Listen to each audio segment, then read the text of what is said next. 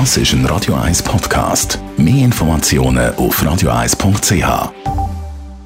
Hauseigentümerverband Schweiz. www.hev-schweiz.ch wir sind uns alle einig, es hat temperaturmäßig abgekühlt am Wochenende. Jetzt aufs nächste Wochenende wird es wieder ein bisschen wärmer.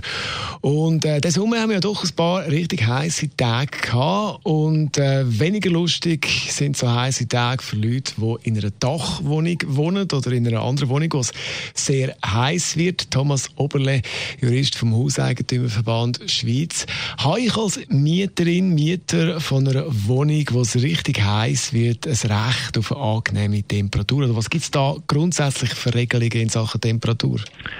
Also in den Mietwohnungen zirkulieren ja schon seit langem Durchschnittstemperaturen, die der Mieter einen Anspruch hat. Die beziehen sich jetzt tatsächlich nicht auf die warme, sondern auf die kalte Jahreszeit. Man geht von 20 Grad bis 21 Grad in der Wohnung aus, inklusive Badzimmer.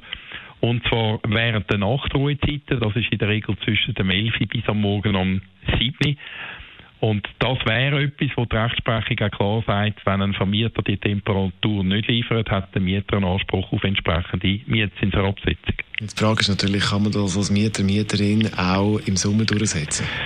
Also die grundsätzliche Auffassung ist, dass der Sommer etwas anderes ist als der Mieter, oder? Und es ist ja seit Jahrzehnten ein, äh, kein Geheimnis, dass es gerade in Altbauten und dort vor allem in einer Dachgeschosswohnung sehr heiß kann werden, extrem heiß.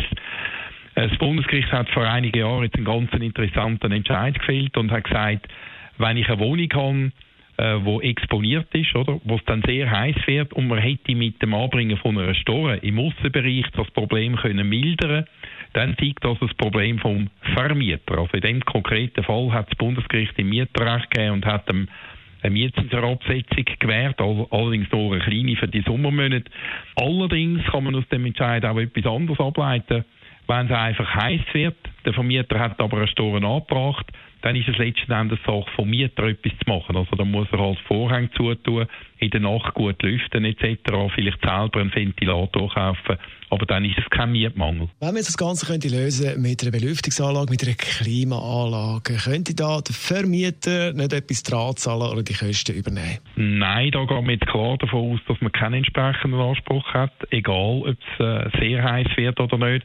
Das heißt, wenn ein Vermieter sich bereit erklärt, so eine spezielle Klima- oder Lüftungsanlage einzubauen, dann würde das als wertvermehrende Investition gelten und dann könnte der Mietzins erhöht werden. Ja, heiß bleibt heiß, so wie es da tönt. Das war Thomas Oberle, Jurist vom Hauseigentümerverband Schweiz. Radio 1